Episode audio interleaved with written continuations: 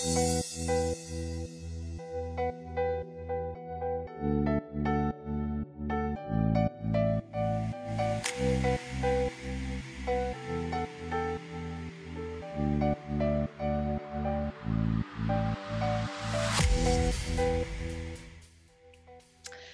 begrüße ich dich und meine zwei Interviewpartner zu einer neuen Folge Junge Mutmacher.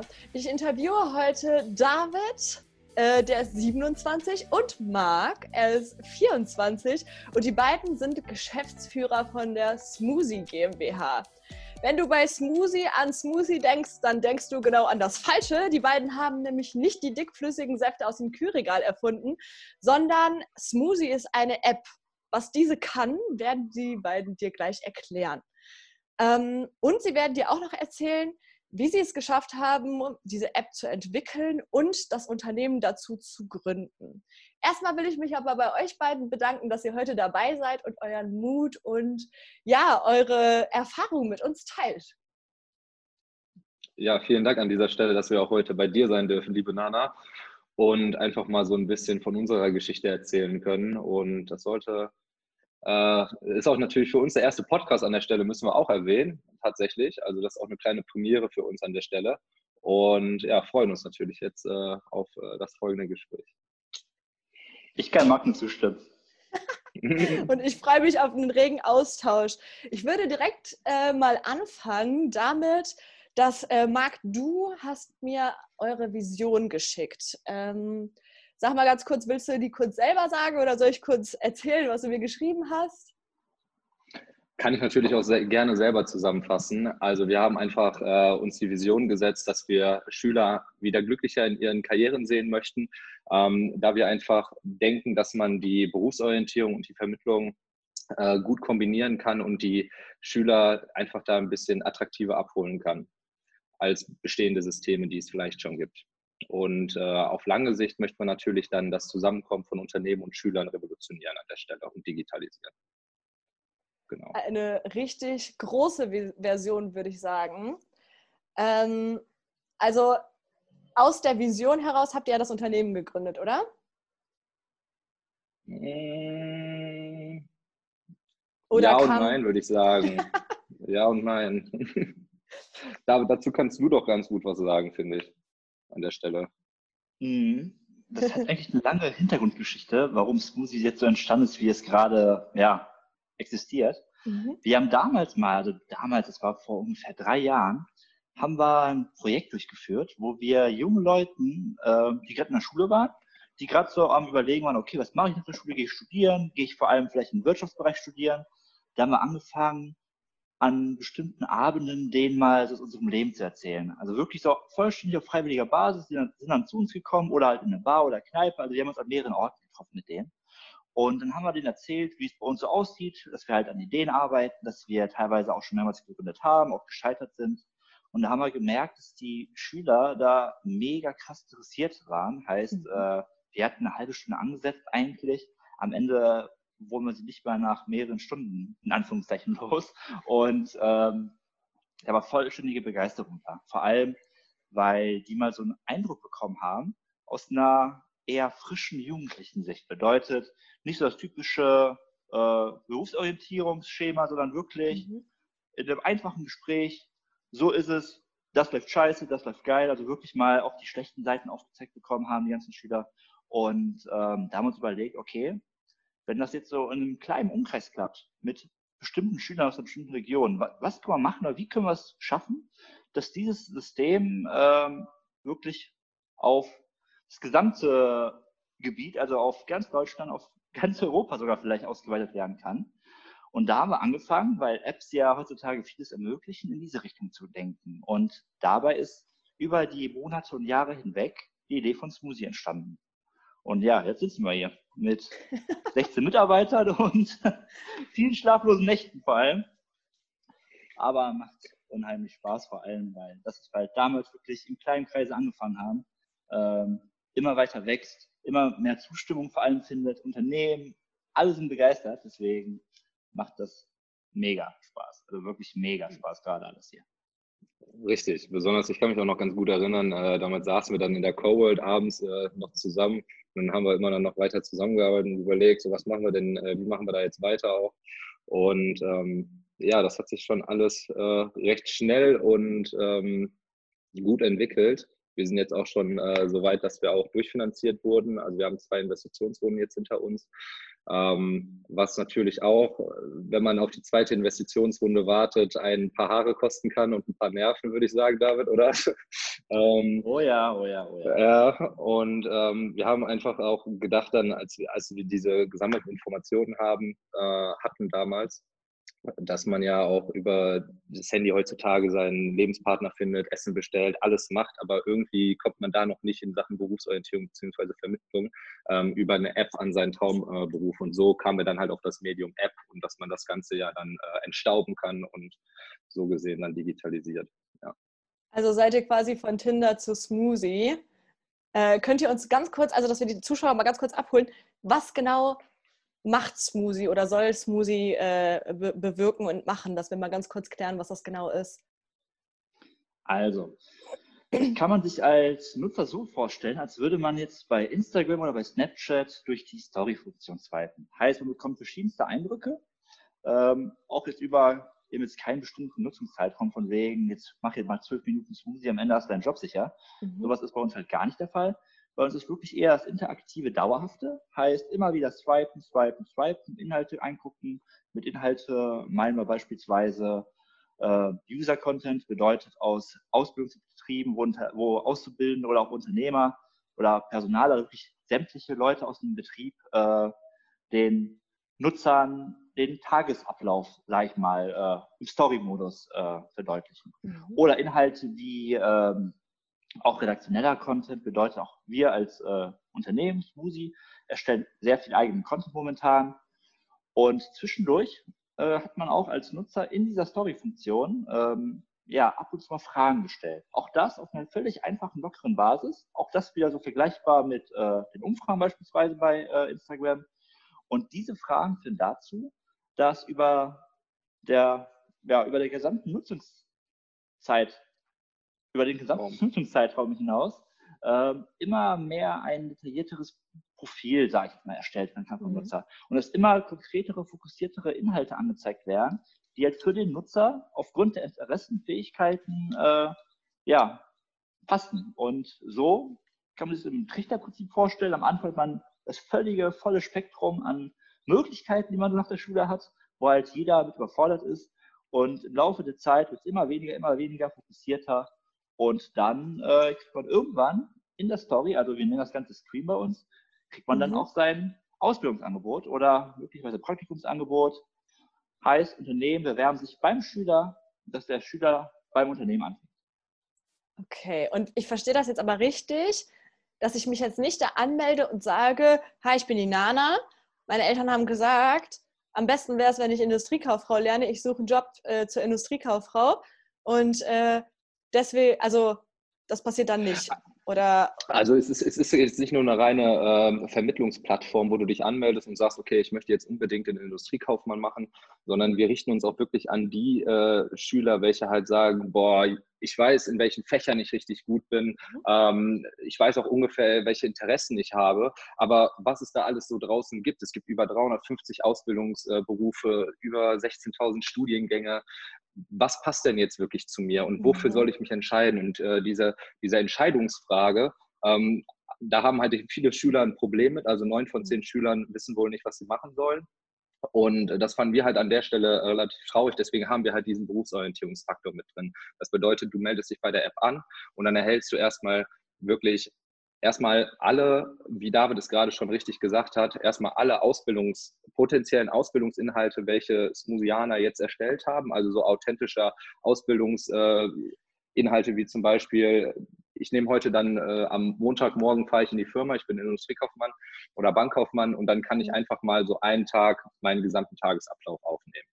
So, und dann sieht der Schüler das, okay, sieht relativ interessant aus, kann dann halt entweder für weiterführende Inhalte dann hochswipen und sich das dann genauer anschauen oder sagt, okay, ist gar nichts für mich und kann einfach weiter swipen. Und wir stellen halt immer wieder zwischendurch Fragen und vervollständigen dann deinen digitalen Karriereabdruck. Ja, also das sind so diese gesammelten Informationen wie so eine digitale Bewerbungsmappe, kann man sich das vorstellen. Da kommen aber noch weiterführende ähm, Informationen dazu. Ähm, und diese wird dann, dieser, dieses Anforderungsprofil, ähm, beziehungsweise, sorry, diese digitale äh, äh, dieser digitale Karriereabdruck wird dann von jedem einzelnen Schüler individuell mit den Anforderungsprofilen der Unternehmen verglichen. Mhm. Und wichtig ist bei uns, dass nicht der Schüler 50 Bewerbungen einfach nach Schema F raushaut und dann ähm, einfach immer nur oben die Anschrift ändert, sondern dass das Unternehmen, ja, es ist so, wirklich. Und, I know, ähm, ich habe das auch gemacht vor etwa so. zehn Jahren. ja, es ist halt traurig, es ist schade. Das Krasseste, ähm, was man dabei beachten musste, ist, dass man auch den Namen unten ändert im Text. Das wäre sonst echt peinlich geworden. Ja, ist halt doof, ne? Dann, wenn man oben irgendwie dann im Kopf eine andere Ansprechpartnerin ja. hat oder Ansprechpartner. Ähm, aber genau davon wollen wir halt weggehen, weil das ist mhm. absolut unpersönlich. Die Personaler, die kriegen dann halt dann diese digital, äh, diese Bewerbungsmappe vom Schüler zugesandt und denken mhm. sich, ja, okay, ich habe jetzt, gucken sich die dann durchschnittlich so sechs bis zehn Sekunden an und denken sich, ja, okay, jetzt habe ich halt die Hard Facts, aber wirklich kennengelernt habe ich ihn jetzt nicht. Und dadurch, dass der Schüler halt immer wieder auch äh, während der Nutzung der App nicht nur jetzt irgendwelche äh, Fragen beantwortet, Texte verfasst, sondern eventuell auch mal so ein ähm, so ein Statement per Video aufnimmt, dass er dass mir zum Beispiel die Frage stellen, hey, ähm, was findest du denn äh, besonders interessant jetzt genau an diesem Berufsfeld, weil er sich das jetzt öfter angeschaut hat und dann kann er halt ein Video aufnehmen und sagen, ich finde das und das gerade genau deswegen interessant. Mhm. Und dann kann sich der Personaler halt später, wenn der Schüler auch die Freigabe gegeben hat, weil wir Datenschutz natürlich sehr groß schreiben und wir mit minderjährigen Daten arbeiten, ähm, kann der Personaler sich das dann halt später anschauen Mhm. und äh, die digitale, den digitalen Karriereabdruck anschauen. Dann hat er halt eine Übersicht über eine exklusive Rangliste, wo er dann den Schüler anwählen kann. Und dann sieht er halt auch direkt schon ähm, die Videos, die der Schüler beispielsweise aufgenommen hat, um direkt zu sehen, okay, da könnte, der ist, der ist sympathisch, den würde ich gerne einladen. Und dann kriegt der Schüler nur noch eine Benachrichtigung auf sein Handy per Pop-up, hey, ähm, die Firma, sagen wir einfach mal beispielsweise Kniepex, findet mhm. dich interessant. Ähm, die haben dir jetzt ein Vorstellungsgespräch angeboten für die Ausbildungsstelle als Industriemechaniker.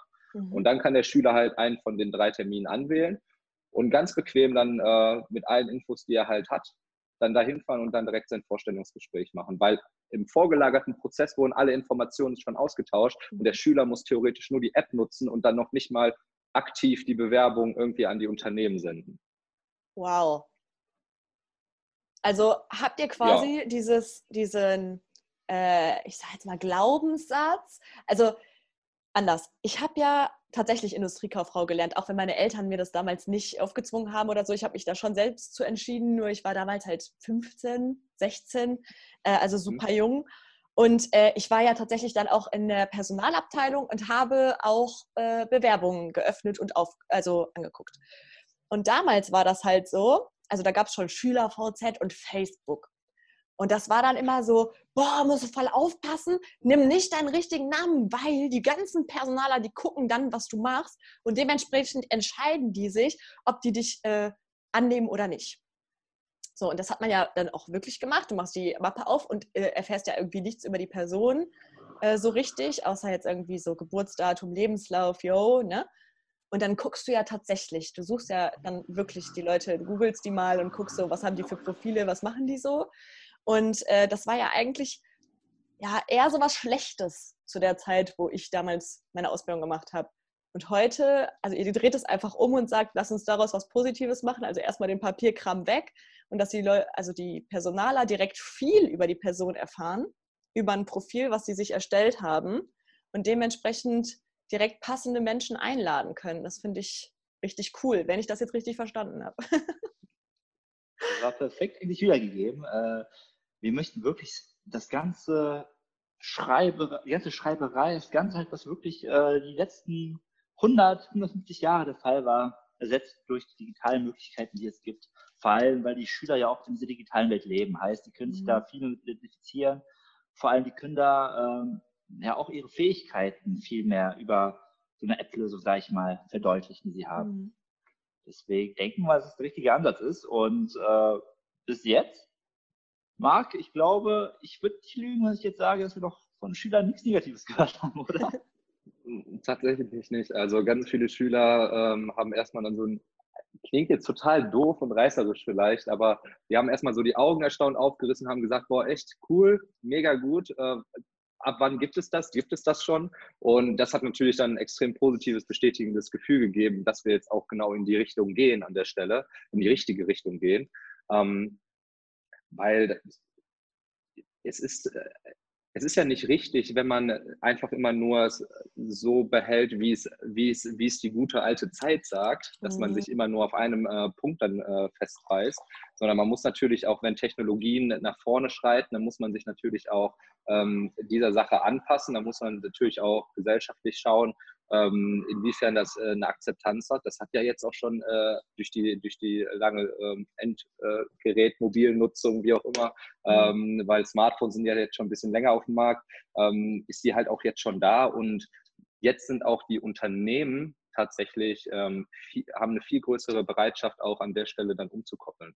Ja, ja, ich habe aber auch schon gehört, dass die ein krasses Problem haben, äh, Auszubildende zu finden, also in jeglichen Bereichen dass das halt immer so echt, ja, so ein bisschen schwer war einfach. Und ich denke, dass das auf jeden Fall dazu verhelfen kann, dass es wieder ja, einfacher für die Unternehmen wird, gutes Personal zu finden, junge Leute zu finden, die Interesse haben. Wenn ihr halt sagt, wir gehen so vor, dass wir wirklich interessiert an den Interessen der Schüler sind. Es ist ja genau entgegengesetzt dem ganzen System, in dem wir sind, ne? weil eigentlich macht man alles so nach Regelwerk irgendwie. Also es, es hat ja niemanden interessiert, ob ich jetzt Chemie mochte oder nicht. Ich musste das halt machen. Richtig. Ähm, ich meine, es gibt, es gibt da auch immer noch, äh, wir, wir haben ja jetzt nicht irgendwie fünf Stellenanzeigen frei und empfehlen jedem Schüler nur diese fünf Stellenanzeigen, weil das komplett die falsche Herangehensweise ist. Das ist dann ja nur auf Zwang, etwas zu vermitteln. Mhm. Aber das ist, ist ja nicht Ziel der Sache. Ziel der Sache ist es, dass der Schüler für sich selber herausfindet, was ihn wirklich so interessiert, weil je, je mehr man da in den Flow reinkommt und merkt, okay, in die Richtung geht das, desto eher kann man natürlich eine Leidenschaft aufbauen in der ganzen Sache. Mhm. Und wenn man dann erstmal so ein Fundament setzt, indem man beispielsweise eine Ausbildung macht. Ich habe auch eine Ausbildung zum Industriekaufmann gemacht und muss sagen, dass mir das praktisch für das Unternehmen unglaublich viel gegeben hat, was ich Definitiv. dabei gelernt habe.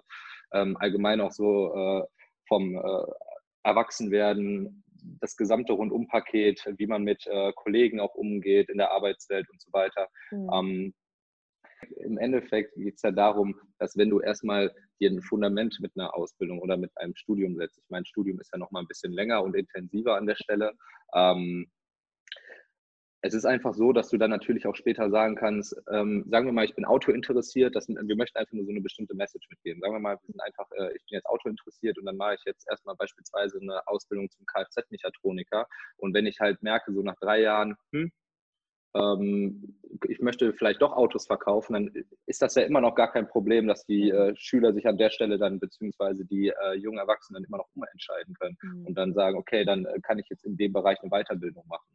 Hm. Deswegen geht es auf jeden Fall darum, dass du, also Kernfaktor ist auf jeden Fall, dass du dich halt für, die, für den Ausbildungsberuf oder für das Studium interessierst und da Bock drauf hast. Mega.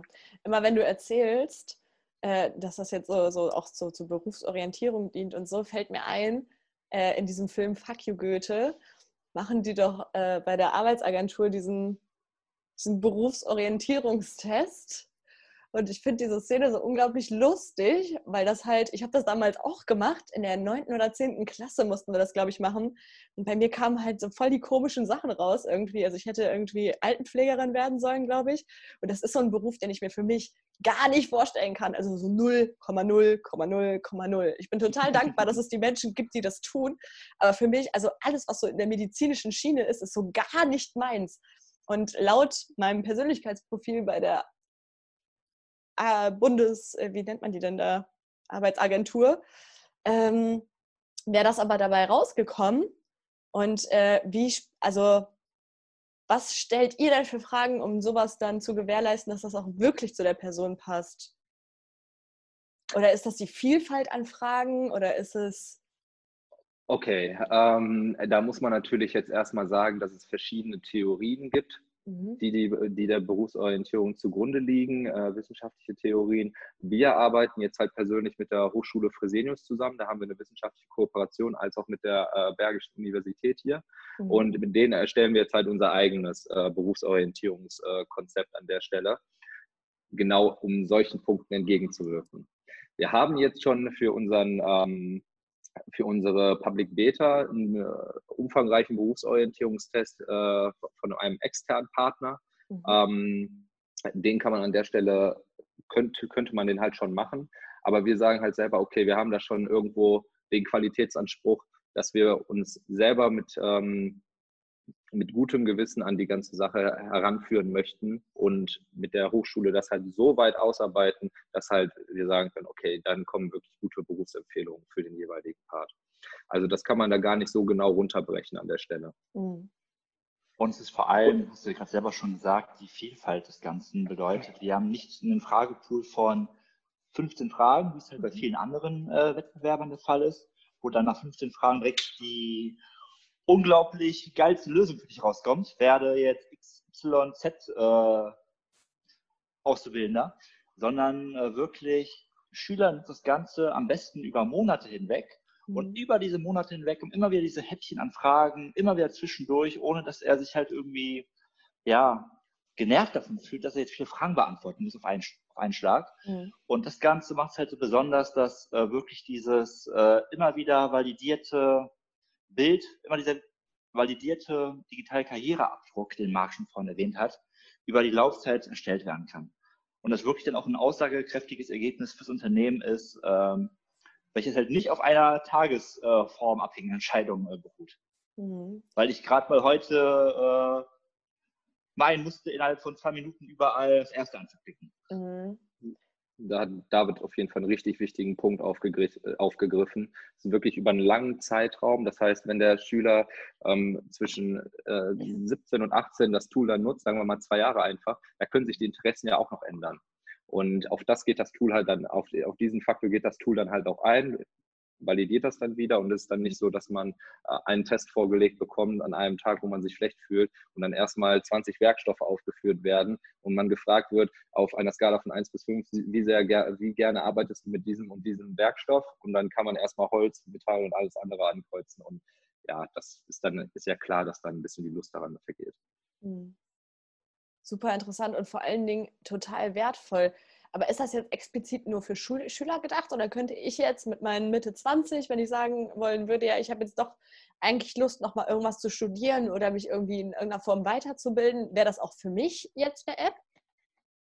Also wir starten natürlich bei den Schülern erstmal jetzt, mhm. weil da momentan wirklich der Schmerz gewaltig ist, ja, sowohl auf, auf Unternehmerseite als auch auf der Schülerseite. Mhm. Aber natürlich planen wir das Ganze auch in unserer langfristigen Planung äh, auszuweiten, also keine Frage. Mhm. Also nur, äh, nur hinzuzufügen äh, wäre halt, dass äh, wenn, wenn du jetzt auch noch Bock hast, dich umzuorientieren, wir machen das schon für Ausbildungssuchende, also du mhm. kannst auch unten, also wir konzentrieren uns wirklich erstmal auf Schüler, aber wenn du halt keiner bist, dann hast du halt unten auch noch die Möglichkeit, einen anderen Onboarding-Prozess zu haben. Und dann äh, kannst du halt mit 24 dich auch nach einer Ausbildung umschauen und das mhm. Tool für dich etwas generieren lassen mhm. und halt auch einen Ausbildungsbetrieb finden. Cool. Und war das von vornherein klar, dass das eine App sein wird? Ja. ja, kurz schon. Schmerzlos, ja. War ja. klar. Äh, du hast es gerade schon selber erwähnt, äh, beispielsweise Tinder. Mhm. Äh, wir sind jetzt zwar nicht das Job-Tinder, also sagen zwar immer wieder viele, aber so sehen wir uns jetzt nicht. Aber dieser Ansatz, über eine App, über eine einfache App mit einer einfachen Usability möglichst, möglichst großen Nutzen zu schaffen, mhm. das war das Ziel von Anfang an und äh, deswegen ganz klar App. Das Ganze wird auch, sage ich mal, in Zukunft auch äh, als eine webbasierte App-Lösung geben, aber Fokus ist auf jeden Fall auf der App. Und ähm, dazu habe ich jetzt direkt die nächste Frage. Äh, der Marc, der hatte das vorhin schon so ein bisschen erwähnt, wegen ähm, äh, dass ihr ja jetzt finanziert wurdet, so hast du es, glaube ich, ausgedrückt. Ähm, wenn man ja eine App gründen will und beziehungsweise eine App entwickeln lassen will, ne? also das weiß sogar ich, dass man da echt einen großen Batzen Geld braucht. Also es kostet nicht irgendwie 2,50 Euro oder 50 Euro oder so, oder kostet ein bisschen mehr. Ne? Ähm, wie habt ihr es denn geschafft, das zu finanzieren? Also, wir mussten über ein Jahr lang pitchen. Äh, es war jetzt kein äh, leichtes Spiel, sage ich jetzt mal. Also war jetzt nicht so, dass wir jetzt die Idee hatten, zu irgendeinem x-beliebigen Menschen gegangen sind und das Geld bekommen haben. Mhm. Äh, also wirklich ein Prozess von einem Jahr, wo wir auf verschiedensten Veranstaltungen waren, auch in äh, größeren Städten, beispielsweise bei Pitch-Veranstaltungen waren, ob es dann Längstes Arena war, ob wir mal nach München gefahren sind, nach Berlin. Äh, also wir hatten da wirklich sehr, sehr viele Termine. Und ähm, natürlich brauchst du halt Zeit. Wir mhm. wurden auch im Laufe der Zeit immer besser, muss man sagen. Also es war auch so ein Lernprozess für uns. Äh, wenn ich mir unseren ersten Pitch und unsere ersten Präsentation angucke, ganz ehrlich, ich weiß nicht, ob ich da investiert hätte. Keine Ahnung. Eher nicht. Nein, ich glaube Die Idee nicht. auch gewesen wäre. Ähm, es war einfach nicht gut, aber man hat, man hat halt wirklich gelernt über die Zeit, aus Feedbacks gelernt. Und äh, das Coole oder das Lustige an der ganzen Sache ist, dass unser erster Investor tatsächlich aus dem näheren, näheren räumlichen Umfeld kommt, heißt aus dem Bergischen Land. Wir waren überall in ganz Deutschland unterwegs und am Ende äh, wurde es doch irgendwie ein Heimspiel. Äh, aber wir hätten es nicht schaffen können, wenn nicht die ganzen Erfahrungen im Vorfeld gewesen wären. Mhm. Und am Ende hat der Investor an die Idee geglaubt. Äh, wir hatten da auch noch nichts fertig programmiertes oder so. Wir haben ihm die Idee vorgestellt, die Idee gepitcht, unsere Vision gepitcht. Ähm, er war vom Team begeistert, also wirklich alle Faktoren haben gestimmt.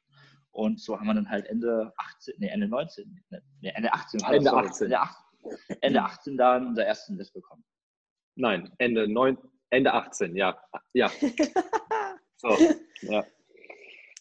Okay, also nochmal zur Zusammenfassung. Ne? Es geht ja hier um das Thema Mut und ich muss das jetzt nochmal ganz kurz unterstreichen.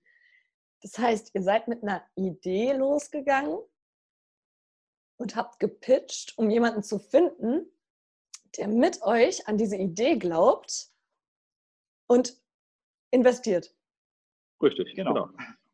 Ja, da sind wir echt quer durch Deutschland ein Jahr lang gefahren, haben da gefühlt jede Veranstaltung mitgenommen und am Ende dann doch hier jemanden gefunden. Genau. Wow. Wow, genau, tatsächlich wow. ein Jahr später, weil am 6.3.2019 ist die GmbH eingetragen worden. Mhm. Äh, gefühlt genau ein Jahr später kam halt dann das Folgeinvestment. Was ihr dann benötigt habt für die GmbH oder? Nee, was wir jetzt äh, für die Weiterentwicklung der App verwenden werden. Okay. Genau, also das ist jetzt halt dieses Jahr passiert. Also, Ach so, ja. ja dann habe ich das gerade einfach falsch verstanden. Wow.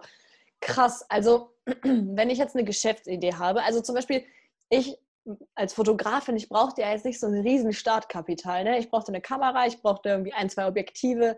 Aber es sind jetzt keine Summen, die man sich nicht hätte ansparen können oder wo man sich aus dem engeren Umkreis, äh, Eltern, Tanten, wie auch immer, was hätte leihen können. Ne? Mhm. Oder halt auch bei der Bank.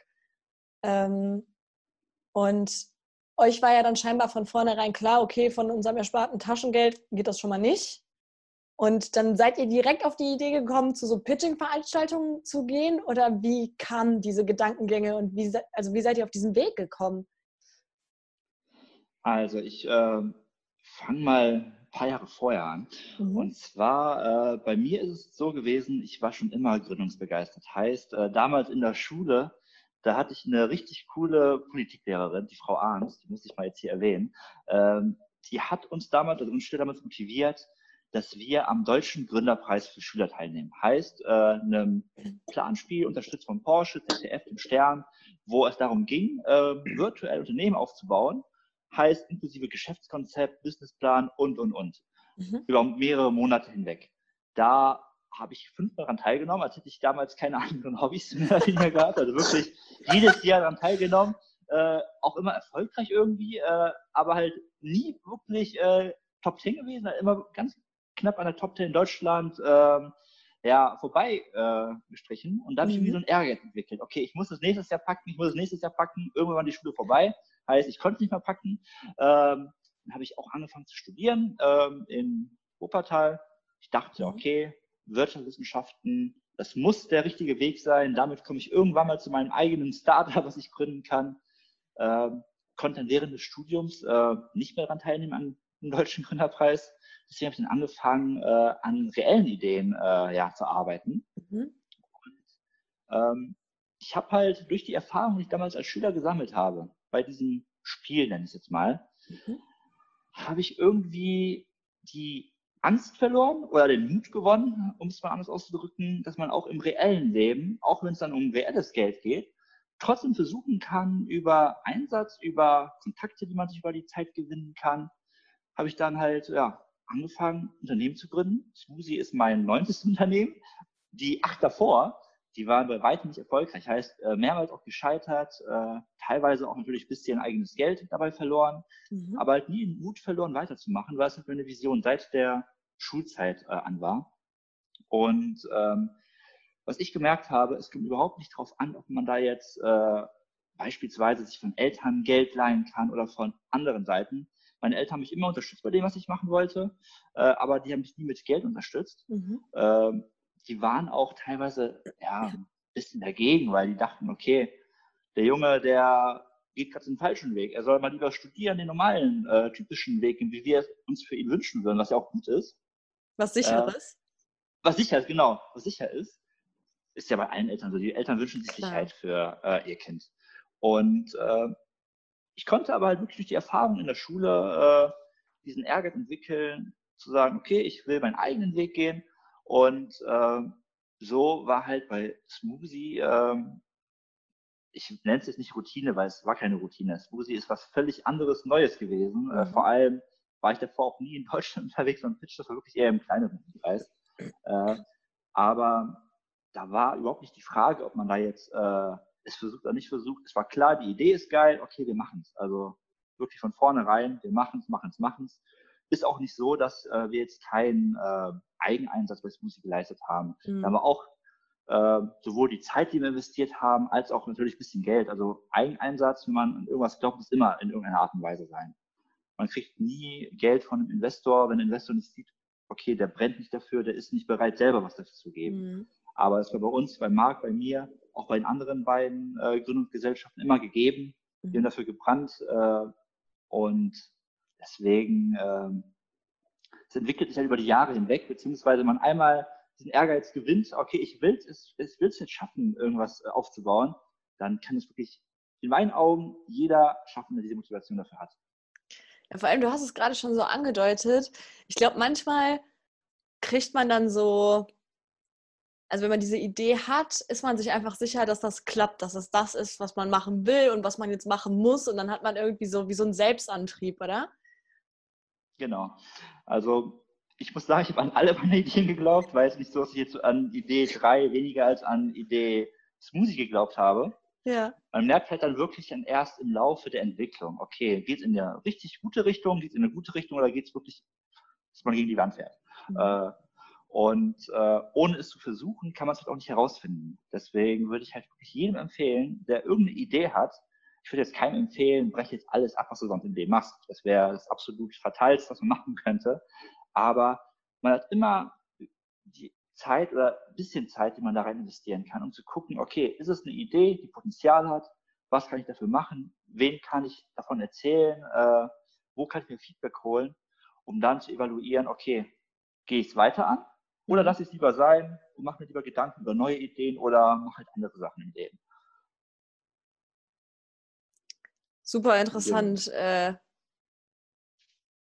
coole Geschichte einfach. Also auch zu sagen, ja, ich habe da früher so ein Spiel gespielt in der Schule und das hat mir dann irgendwann so ein bisschen Sicherheit gegeben, obwohl es nur ein Spiel war. Aber Übung macht halt den Meister. Ne? Das ist, ich glaube, egal was man verkauft. Viele fangen ja von Kind an, ähm, an, damit irgendwie, weiß ich nicht, ihr Spielzeug zu verticken oder so auf dem auf dem äh, Flohmarkt oder so und du erkennst ja direkt so den Unterschied zwischen, ich mache das jetzt einfach aus Spaß, einfach weil ich hier stehen will, oder es hat dieses Kind irgendwie so ein Verkaufstalent und handelt gerne oder wie auch immer. Ich finde es immer sehr faszinierend zu sehen, wenn man mal da so spazieren geht.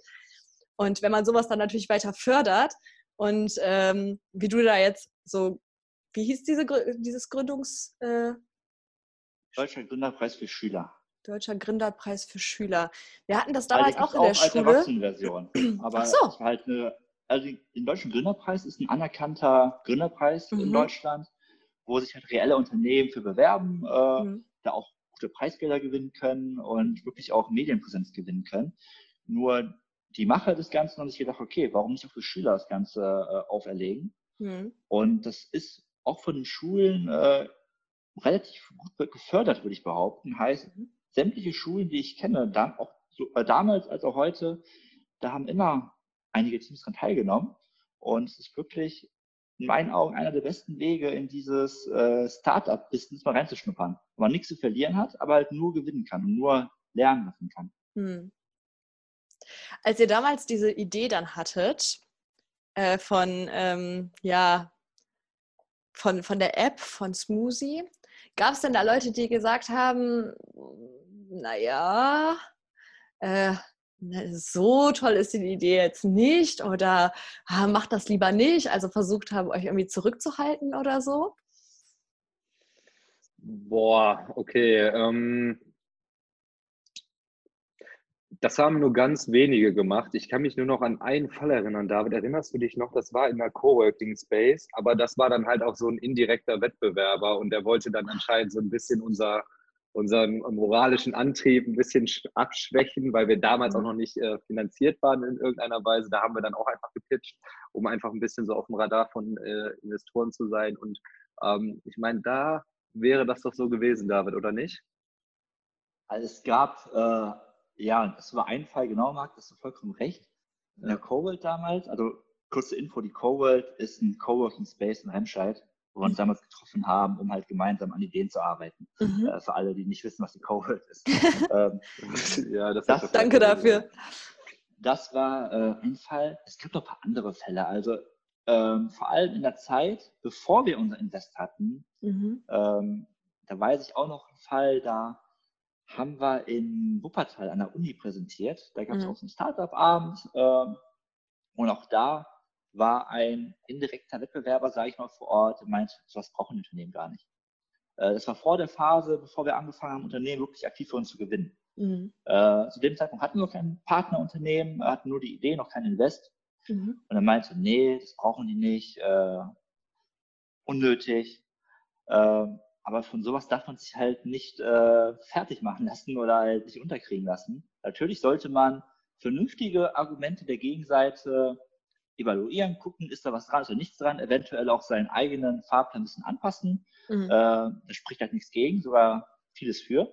Mhm. Aber ähm, man sollte sich halt sowas nie unterkriegen lassen, weil es kann sein, dass die Gegenseite beispielsweise die Idee falsch aufgefasst hat oder es kann sein, dass die einen anderen Sinn oder Zweck mit dieser Aussage verfolgen will.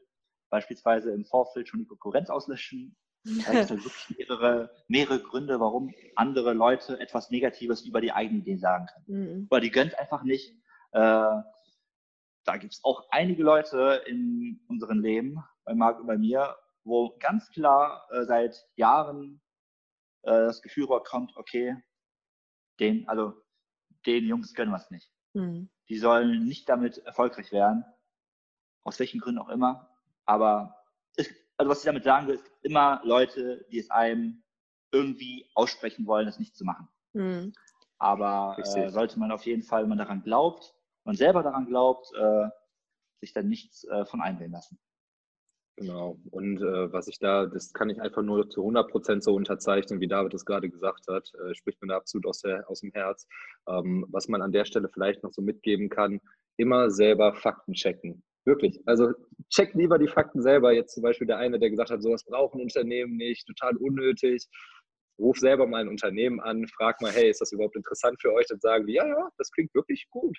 Und dann weiß man halt sofort, okay, alles klar. Also ich bin auf dem richtigen Weg. Also selber immer ähm, natürlich rücksicht, äh, rückabsichern. Äh, ZDF ist immer gut. Ähm, aber dann hör, hör aufs Bauchgefühl und dann geht das. ZDF mal den Spruch Fall, so gehört. Zahlen, Daten, Fakten. Ja, so, so okay. Ja. Zahlen, Daten, so, Fakten. So. Auch danke, das ist sehr aufmerksam von dir, David, dass du immer. Oh Mann, äh, äh David, danke, dass du, das gut. du aufklärst. Ja. ja, ZDF kann man falsch bestehen. naja, also ich habe auch mal so den Spruch gehört: höre alles, glaube nichts. Und äh, es ist ja auch, also ich glaube, es ist auch irgendwo gut, ein bisschen Gegenwind zu bekommen, auch einfach um äh, Realitäts nah mal zu bleiben. Ne? Also manchmal geht man ja auch mit seiner Idee so ein bisschen fliegen. Und ich denke, das ist ganz gut, um mal wieder zurück auf den Teppich zu kommen. Aber letztendlich sollte man sich da nie ermutigen lassen. Und was ich auch noch wichtig fand, David, du hast es, glaube ich, gerade äh, gesagt, ähm, so, äh, ich weiß es nicht mehr, wer es gesagt hat. Auf jeden Fall, wer hat das denn gesagt? Also wenn es einfach die Konkurrenz sagt oder ein dahergelaufener Mensch, prüf das doch mal da, wo du dein, dein Produkt anbieten willst. Ne? Genau, ja. Da einfach die, das Gewicht drauf zu legen. Ne? Genau, genau. Ähm, wie war das bei euch? Ähm, wie groß habt ihr denn da am Anfang gedacht? Also ich weiß nicht, wie man es jetzt ausdrücken kann, aber zum Beispiel regional, national, international. Also wie groß darf das Projekt denn werden? Also ich glaube, da kann sich kein junger Gründer von ab, äh, kann, kann sich keiner von lossagen, dass er natürlich vielleicht auch äh, zwischen kleiner Lokalmatador bis zu absolut äh, die absolute Weltherrschaft, äh, dass man alles mal im Kopf hatte und sich jedes Szenario im Kopf überlegt hat. Realistische, realistische ähm, Marktreife für, für Smoothie ist auf jeden Fall äh, hier in Deutschland gegeben. Also hier in Deutschland können wir das Produkt äh, äh, sehr schön anbieten, als auch also im deutschsprachigen Raum Österreich, äh, Schweiz, mhm. weil die da auch dieses Ausbildungsmodell haben. Mhm. Ähm, und darauf würden wir uns auf jeden Fall auch erstmal fokussieren. Und mhm. später äh, kann man immer noch überlegen, ob man vielleicht auch äh, Skandinavien, deinen Raum, Frankreich, Spanien haben auch ähnliche Ausbildungsmodelle. Mhm. Ähm, bei denen ist das dann aber weniger Praktik, äh, praktikintensiv. Deswegen, es gibt da noch Unterschiede natürlich äh, von Land zu Land. Kein, kein äh, Land macht das tatsächlich so wie Deutschland in, äh, in, der, in dem Umfang auch. Mhm. Ähm, von daher ist das, das bestehende äh, System, also wie die Ausbildung abläuft, super an der Stelle. Also dass man halt dieses äh, theoretische und praktische hat und deswegen ähm, aber zur eigentlichen Kernfrage, wir sind jetzt erstmal hier im Lokalen, mhm. heißt, wir würden uns erstmal aufs Bergische Land konzentrieren, Wuppertal, Solingen und Remscheid.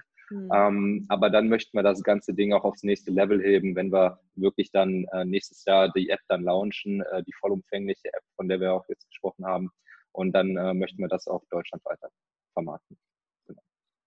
Was ich hier noch hinzufügen kann zu dem, was Marc gesagt hat, äh, das ist mal so ein perfektes Beispiel mal wieder, wie sich eine Idee im Laufe der Zeit äh, entwickelt oder sich der Fahrplan halt entwickelt, aufgrund von Feedbacks, aus denen man lernt. Mhm. Äh, als wir damals an ersten Tagen, in den ersten Wochen darüber gesprochen haben, da wollten wir, komm, nächstes Jahr sind wir in Deutschland auf dem Markt, wir werden direkt ja. im nächsten Jahr alles verändern. Ähm, hätten wir auch machen können. Also ich würde jetzt nicht sagen, dass es nicht machbar gewesen wäre. Mhm. Aber wir haben halt wirklich gelernt aus Gesprächen äh, mit erfahrenen Unternehmern, äh, mit ja, vor allem auch Betrieben, ähm, dass es vielleicht doch eher sinnvoll ist, im Lokalen, im Regional, also im Regionalen zu bleiben, mhm. bedeutet Bergisches Land, wie der Marx gesagt hat, um zu gucken, okay, wie sind jetzt hier die Erfahrungen, wie sind hier die Feedbacks, wenn die App auf dem Markt ist, wo kann man noch vielleicht, an welchen Stellen schrauben, kann man noch mal ein bisschen drehen, um dann im zweiten Gang, wie der Marc gesagt hat, äh, ein noch besseres Produkt, genau, ein noch besseres Produkt auf den Markt zu bringen, als wenn wir es machen würden, wenn wir jetzt direkt äh, auf den bundesweiten Markt gehen würden. Also es ist wirklich, ähm, man sollte immer die Feedbacks, die man da irgendwie kriegt von außen, wie der Marc auch gerade schon gesagt hat, immer gucken, was davon kann ich wie umsetzen, mhm. Zahlen, Daten, Fakten prüfen, stimmt es, was der andere sagt und in manchen Fällen sind diese Feedbacks äh, Gold wert bzw. Geld wert, später auch. Ähm, Gab es denn äh, eigene Zweifel? Also manchmal stehen wir uns ja auch nur selber im Weg und gar nicht irgendwelche anderen Leute. Gab, also gab es so Momente, wo ihr dann so dachtet, ah nee, vielleicht ist es das doch nicht oder wo ihr so ein bisschen ins Struggeln kommt? Also ich kann es jetzt äh, von meiner Seite für mich persönlich so beantworten, nein, es gab nie Zweifel an der Idee. Mhm. Ähm, aber ich würde lügen, wenn ich jetzt sagen würde, es ist halt grundsätzlich in keinem Bereich Zweifel gibt.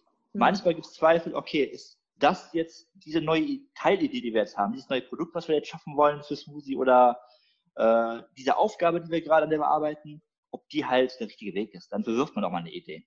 Also wir haben sehr viel Zeit auch verloren, äh, weil wir an Sachen saßen, die im Nachhinein nie weiter vorangetrieben wurden, weil wir gemerkt haben aus Learnings, okay, das ist nicht der richtige Weg.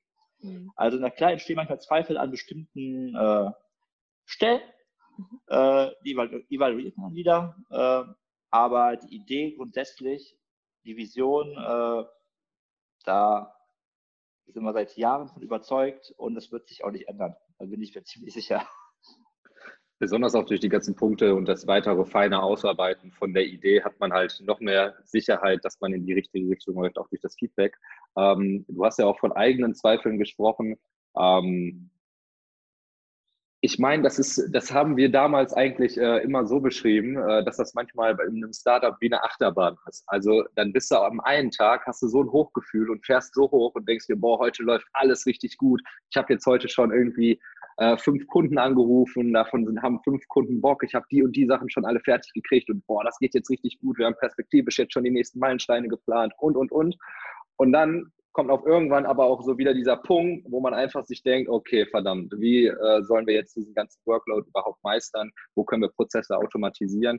Ähm, das würde ich jetzt dann nicht so als richtigen eigenen Zweifel mhm. formulieren, sondern vielleicht so eine, ähm, sagen wir, ein Hauch von Unsicherheit, ob es denn tatsächlich dann noch so zu realisieren ist. Aber wie gesagt, David und ich äh, haben äh, dann immer irgendwie dann noch eine Nacht durchgezogen und dann gedacht, okay, jetzt haben wir eine Lösung dafür und dann ist auch wieder gut und dann geht die Achterbahn auch wieder ein bisschen nach oben. Aber es ist immer wieder so ein Auf und Ab.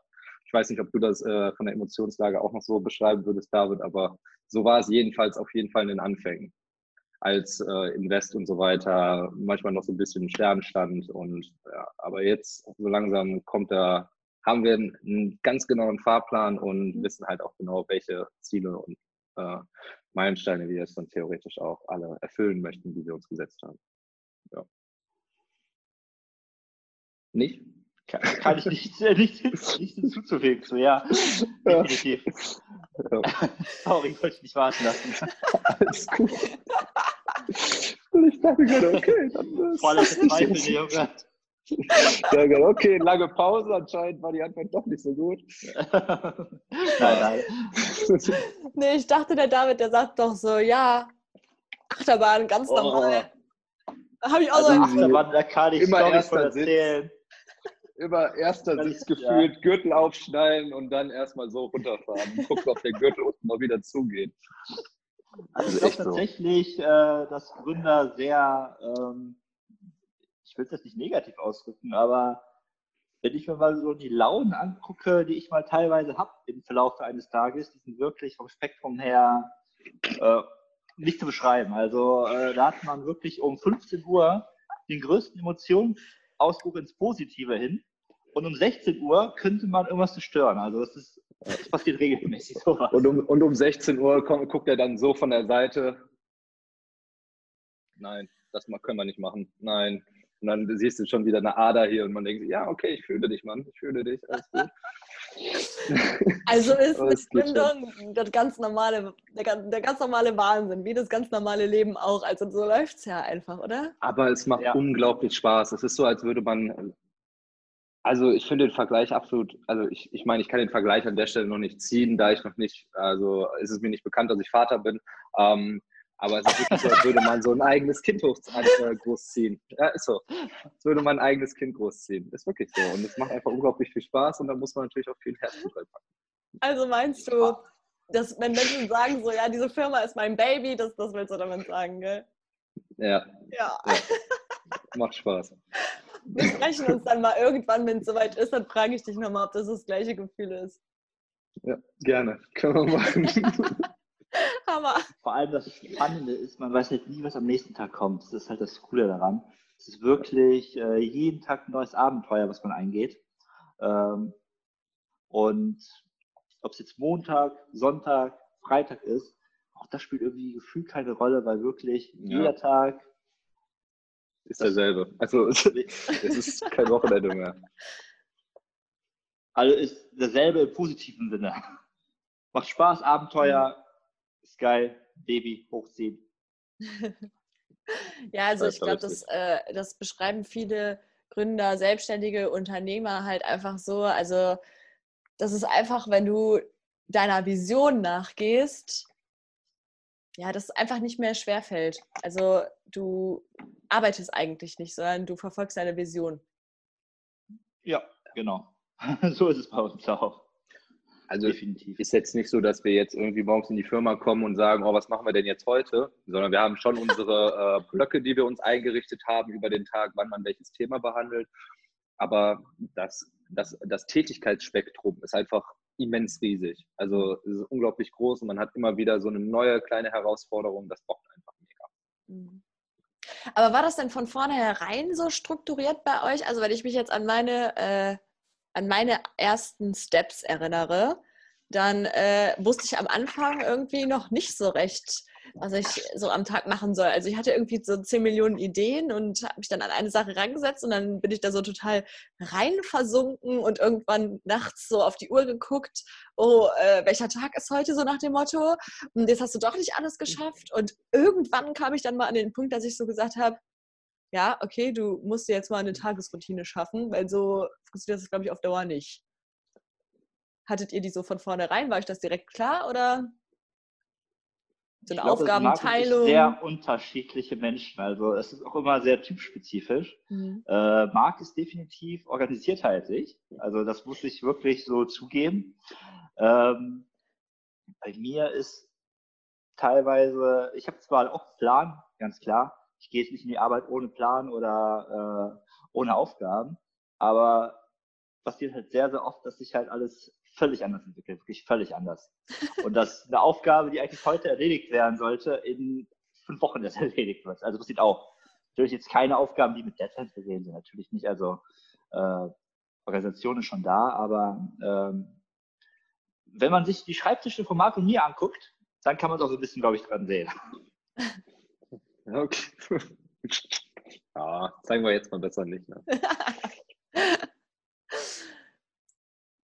Okay. Also ähm, ich, ich, ich denke mal, du, äh, ich, vielleicht zieht die Frage auch noch so ein bisschen darauf ab, saßen wir seit Tag 1 dann sofort hier und äh, ja, also klar, wir haben äh, die Büros dann bezogen, haben dann äh, die St äh, Tische und Stühle erstmal nur für uns beide hier reingestellt, sah dann auch ein bisschen traurig aus in so einem großen Büro, nur so zwei Stühle und Tische. Ähm, aber im Endeffekt wussten wir halt, okay, die und die Aufgaben, die stehen jetzt an und die werden dann einfach klingt komisch, aber stumpf abgearbeitet. Mhm. So, und dann verschwimmt das halt alles so ein bisschen. Ich denke mal, das meint, äh, das, das hat David da ja, ja ganz gut gerade heraus, äh, äh, heraus, herauskristallisieren lassen, dass das halt alles so ein bisschen ja auch abhängig davon ist, was jetzt in den nächsten Wochen ansteht. Also da muss man halt immer mal wieder auch so ein bisschen zu, umpriorisieren und ja, aber so ein, ungefähr einen Tagesablauf hat man schon, aber es verschwimmt dann halt alles auch wieder so in die Nacht und dann geht man mal anders pennen und Davids Schlafrhythmus ist sowieso ganz anders. Also das ist äh, Next Level. Also wirklich Next Level. Also äh, das habe ich jetzt auch noch nicht in der Form gepackt. Also nö. ähm, äh, aber also es ist halt nicht viel Schlaf, wenn man sich selbstständig macht. Das ist mhm. ganz klar. Also sehr wenig. Ja. Mhm. Deswegen, also es variiert dann immer, wenn man so zwischen äh, sagen wir mal, sogar zwei Stunden, wie heute, David, ne? zwei Stunden hast du heute.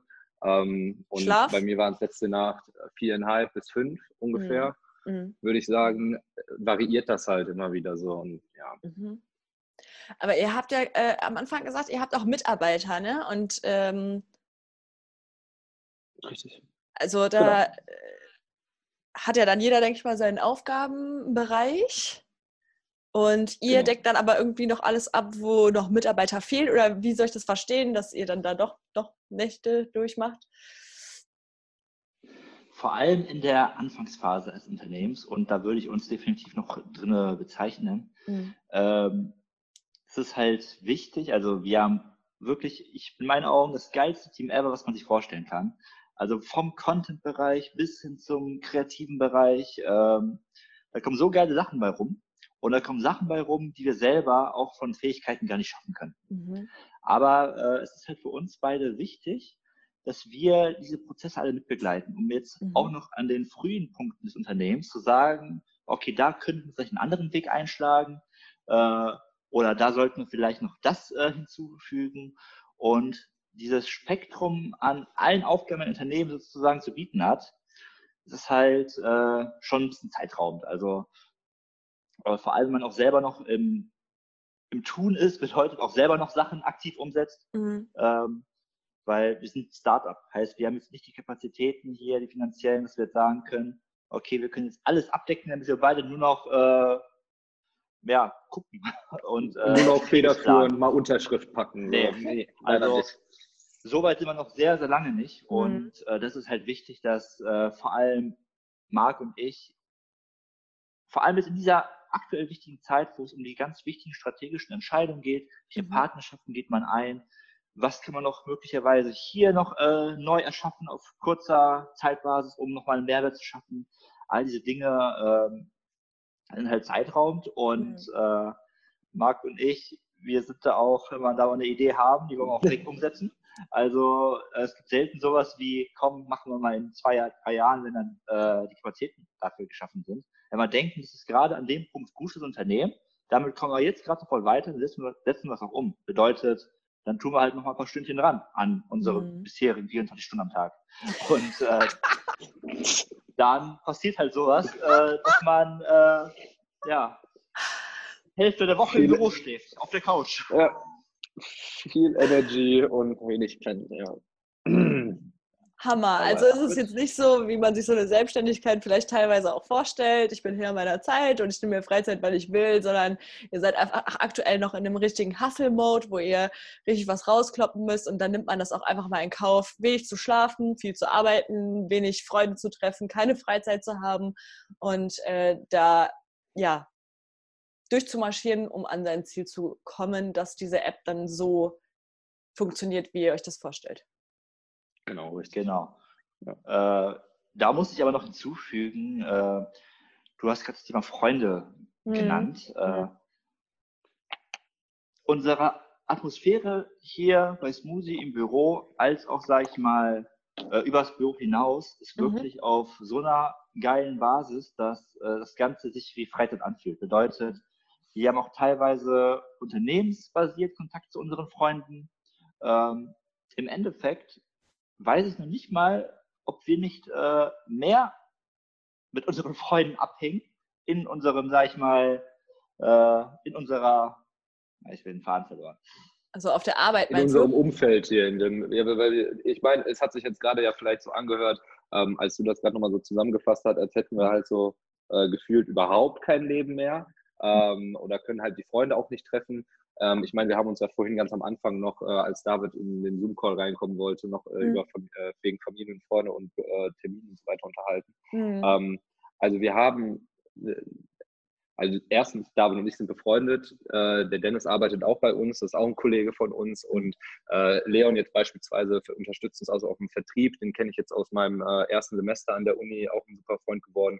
Und im Endeffekt arbeitet man mit Menschen zusammen, äh, die man gern hat und wertschätzt und dann macht die Arbeit einfach auch viel, viel mehr Spaß. Also David hat super vorhin gesagt, wir arbeiten wirklich hier im geilsten Team der Welt, ähm, weil man natürlich auch irgendwo weiß, okay, äh, ich weiß, dass äh, die Person jetzt super da reinpasst und dann baut man sich natürlich auch irgendwo äh, sein Team und dann ist das eigentlich hier wie so eine kein Witz, wie so eine kleine Familie, weil man natürlich dann auch mal irgendwie mittags zusammen kocht. Äh, David und ich, äh, als, als die ganze Corona, äh, als der ganze Corona-Spaß noch nicht losgegangen ist, dann haben wir gesagt, okay, komm, äh, 19.30 Uhr, lass mal eben noch kurz eine Stunde ins Fit-Gym gehen. Und dann sind wir irgendwie, äh, ach hier, Sportpark sind wir dann äh, um die Ecke dann äh, mhm. trainieren gegangen.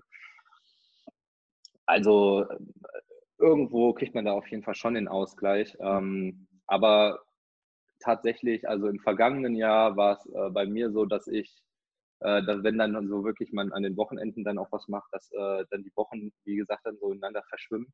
Mhm. Und dass ich dann so nach drei Wochen dann mal so gemerkt habe, oh, äh, hast dich drei Wochen nicht bei deinen Eltern gemeldet oder so, muss mal irgendwie jetzt mal da jetzt anrufen.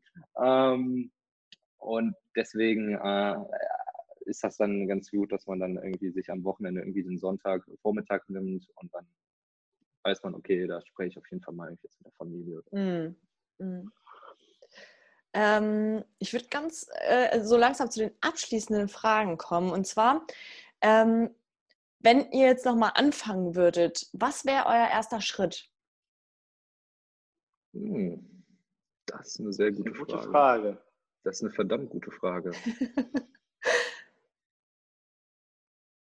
ich würde als hm. erstes äh, wenn ich eine Idee habe, würde ich als erstes äh, Leuten aus meinem Umfeld, wo ich glaube, dass die Leute auch Interesse da haben, aber zuzuhören, mhm. von der Idee erzählen. Das ist das Erste, was ich machen würde. Also über Kontakte das Ganze so ein bisschen äh, verbreiten. Mhm. Mhm. Um das Feedback halt auch mhm. zu kriegen, um zu gucken, okay, was ist an dem Feedback dran? Mhm. Sind da Argumente dabei, die eventuell für mich Relevanz haben, äh, wo ich meinen eigenen Fahrplan überdenken müsste in irgendeine Richtung gehend? Ähm, also ich fände das schon, wenn ich jetzt mal von vorne anfangen würde, sehr wichtig. Mhm. Ich muss auch sagen, jetzt, ähm, äh, wenn man sich jetzt mal so meine Sachen anguckt, die ich davor gemacht habe, hätte ich das mal lieber ein, zwei Mal, vor allem in Anfangszeiten meines Unternehmertums, äh, mal öfters machen sollen. Da hätte ich mir Nerven, Zeit und Geld gespart. Also auf jeden Fall. Also erstmal verbreiten und konstruktive Kritik einholen, meinst du damit, ne? Genau, was ich halt nicht machen würde, das ist auch oftmals so ein Fehlglaube oder äh, Falschglaube bei vielen Gründern, dass man die Idee von der Idee jetzt nicht erzählen darf, weil einer die klauen könnte. Na klar, sollte man jetzt nicht mit der, wenn man glaubt, die geilste Idee auf der Welt zu haben, sollte man jetzt nicht unbedingt äh, versuchen, direkt in der Presse das Ganze zu verbreiten. Das mhm. wäre dämlich. Aber ähm, es spricht halt nichts dagegen, auch Unternehmer davon zu erzählen, weil vor allem solche Leute können auch wirklich ein konstruktives Feedback geben. Also ich finde das halt mega, mega wichtig, dass man dieses Feedback aufnimmt und äh, für sich selbst äh, anwendet und möglicherweise überträgt auf verschiedenste ja, Gedankenzüge, die man zu der Idee hat. Mhm. Und was auch noch äh, ganz, ganz wichtig finde, sollte bei diesem Feedback irgendwas Negatives kommen. Mhm. Äh, dass man auch da wieder guckt, okay, wie, aus welchen Gründen kann dieses negative Feedback möglicherweise gekommen sein? Mhm. Also das Feedback kriegen und vor allem das richtig verarbeiten, das finde ich äh, für die Anfänger extremst wichtig. Vor allem können sich auch daraus genau. Chancen ergeben. Besonders, äh, was David auch gerade schon äh, noch richtig gesagt hat, also nicht direkt sofort einen gesamten Businessplan, ohne jemandem davon erzählt zu haben, ausarbeiten, da 50 Stunden reinzuhauen und dann vielleicht irgendwie direkt schon ein Mockup machen und so weiter, wenn man jetzt irgendwie eine App-Idee hat. Mhm. Äh, wirklich erstmal prinzipiell von der Idee erzählen, mal ein bisschen rumhören, gibt es sowas vielleicht schon, mal ein bisschen genauer dann eine Marktanalyse machen und äh, ja, mit den Erfahrungswerten auf jeden Fall von anderen, die vielleicht auch schon in die Richtung gehen, äh, arbeiten und mhm. einholen, so wie David das schon gesagt hat. Fand ich auch einen mega schönen Gedankenansatz, David. Also zu sagen, ich glaube auch, dass es viele Leute gibt, die Angst haben, ihre Idee zu erzählen. Also einmal vor Ablehnung, aber auch vor äh, Ideenklau beispielsweise. Ne? Aber das einfach vielleicht mal nicht als Angst zu sehen oder die Angst darin zu erkennen, sondern auch mal die Chance darin zu erkennen, weil wenn du merkst, wie viele Leute um dich herumstehen, die dir eigentlich helfen können und auch wollen, dich weiterbringen möchten. Also da gibt es ja ganz, ganz viele von. Ne? Also es sind ja nicht immer nur alles Menschen da, die einen unten halten wollen und äh, eben, ja, wie ihr vorhin gesagt habt, keine, einem den Erfolg nicht gönnen. Es gibt ja auch ganz, ganz viele von der anderen Sorte, die sagen, ey, ich helfe dir, ich kenne den und den und da irgendwie Connections herstellt, die einfach Gold wert sein können. Ne? Toller Ansatz. Connections sind so extrem wichtig. Also das haben wir so oft gemerkt im Laufe der Jahre. Und äh, es ist wirklich wertvoller als jedes Geld, was man haben kann. Mhm. Wenn man sich da wirklich so ein ordentliches Netzwerk dann schon aufbaut, äh, weil hinter Unternehmen stehen auch nur Menschen, mhm. beziehungsweise egal hinter welcher Organisation. Und das ist einfach nur so eine Sache, also das muss man sich dann schon aufbauen, damit man natürlich dann auch die Schritte einleiten kann, die man dann auch benötigt, wenn man jetzt irgendwie ein Produkt launcht oder was auch immer. Oder sei es nur die Programmierersuche und man irgendwie eine Digitalagentur, die nette Digitalagentur von nebenan hat. Also, ja. Wertvolle Tipps, jetzt sind es doch mehrere geworden. Ähm, wie würdet ihr denn sagen, finde ich das Richtige für mich? Habt ihr da einen Tipp? Ich glaube, indem man äh, dem nachgeht, worauf man Lust hat, beziehungsweise man denkt, dass es das Richtige sein könnte und dann sozusagen selber die Erfahrung macht und daraus dann sein Resultat und Ergebnis zieht, okay, mache ich weiter, mache ich nicht weiter, versuche ich was Neues. Also ich glaube, es kann nur durch äh, Ausprobieren gehen. Ich finde das intuitive Bauchgefühl auch noch unglaublich wichtig. Mhm. Also das, was dir dein Bauchgefühl sagt, ist meistens tatsächlich auch das, äh, die richtige Antwort auf deine persönliche äh, Fragestellung, die du dann natürlich an der Stelle hast. Danke. Also nach dem Motto, ist das jetzt das Richtige für mich oder das vielleicht, ne? sondern einfach äh, aufs Bauchgefühl hören und dann irgendwo auch natürlich äh, den Mut aufbringen und äh, nach vorne treten. Starten, ne? Ja, danke genau. für diese Tipps, richtig cool. Und dann noch eine Frage. Wann ist denn ein guter Zeitpunkt zu starten? Immer. Ja. Immer. Nichts mehr hinzuzufügen, einfach immer jetzt direkt loslegen.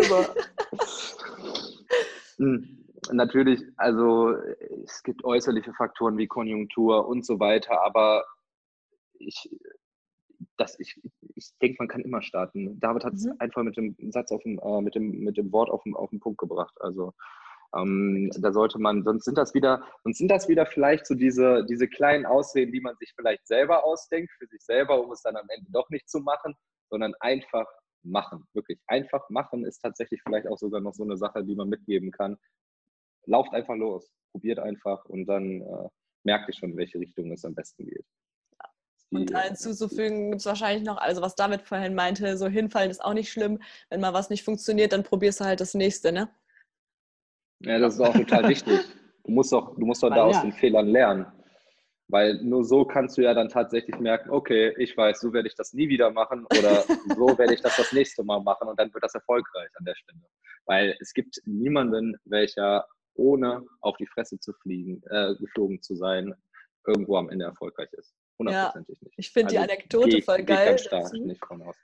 Wenn man sich als Kind, wo man anfängt zu laufen, nach dem dritten Mal, wo man sich dann auf den Arsch gesetzt hat, denken würde, ach nö, ich glaube, Laufen ist nichts für mich, dann würde ja, kein Mensch von uns laufen lernen. Ne? Ja, stimmt. Richtig. Stimmt. Genau richtig. Ja. Also immer wieder aufstehen, Krönchen richten, weiterlaufen.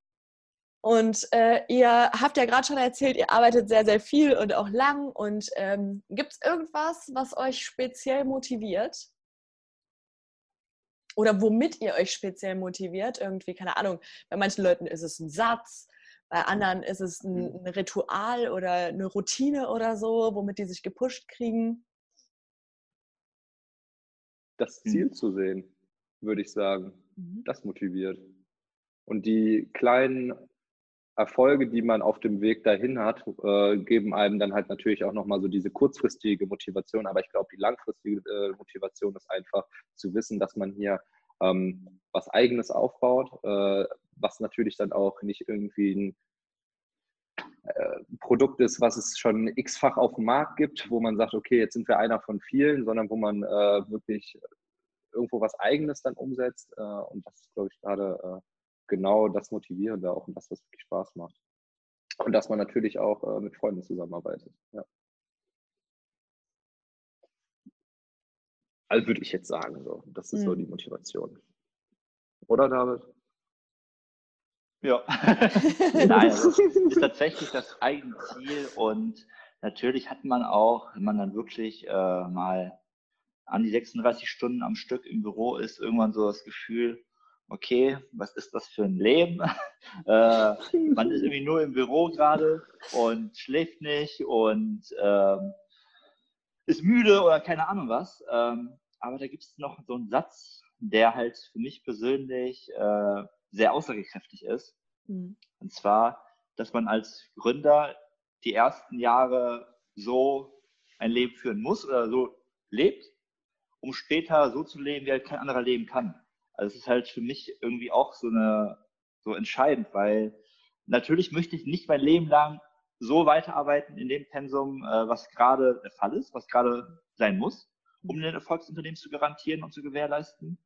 Äh, deswegen, man sieht das Ziel, das eigene Baby äh, groß zu machen, um dann auch später, wenn das eigene Baby groß ist, eventuell auch ein bisschen anders leben zu können. Mhm. Damit meine ich jetzt nicht, dass man irgendwie auf der Insel sitzt und äh, die ganzen Tag Cocktails trinkt, aber äh, dass man halt dann wirklich äh, später eigene Unternehmen, was dann schon erwachsen geworden ist, also im Endeffekt wie bei einem Menschen. Also mhm.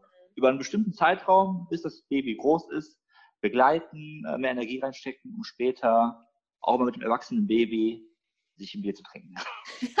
Richtig. ja. das hast du, ich habe auf sowas gewartet gerade. Sehr gut. Ja, aber ist ja im Endeffekt so. Also ist wirklich ja, bei den Menschen. So. Äh, also ich glaube auch nicht, dass der Vater oder die Mutter äh, ihr Leben lang gerne einen drei Monate alten Säugling schreien äh, hören will in der Nacht. Mhm. Aber man macht es trotzdem gerne, weil das halt, äh, weil man es irgendwie liebt. Und äh, es ist eigentlich eins zu eins übertragbar auf das Unternehmertum, aufs Gründen, äh, wirklich eine Zeit zu investieren, auch darauf zu opfern, äh, damit später halt äh, was schön. Der Schlafrhythmus sich auch mal normalisieren kann. So. Genau. So. so. Oh, ihr seid so cool, ja. ey. Super, er ja, das lief. Das können wir auch nur zurückgeben an der Stelle. Danke. Also ich danke euch für die ganzen Erfahrungen, für eure Ehrlichkeit. Es war ein äh, wundervolles Interview. Ich habe echt viel Spaß gehabt und konnte auch wieder super viel für mich mitnehmen. Ich sage immer aus Spaß, es ist hier so wie so ein Coaching für mich selbst, so eine Stunde lernen. Immer mit coolen Leuten. Genau, an der Stelle bedanke ich mich bei euch beiden auch für eure Zeit. Und äh, an der Stelle würde ich das Ganze hier abmoderieren. Danke, dass du uns zugehört hast. Ich hoffe, du kannst ganz viel aus dieser Folge mitnehmen. Ähm, sollte dir die Folge gefallen haben, dann screenshotte uns doch gerne oder schreib uns einen Kommentar. Wir freuen uns über Feedback und äh, ja, wir wünschen dir noch einen wundervollen Tag. Und bis zum nächsten Mal. Bis dann. Ciao, ciao.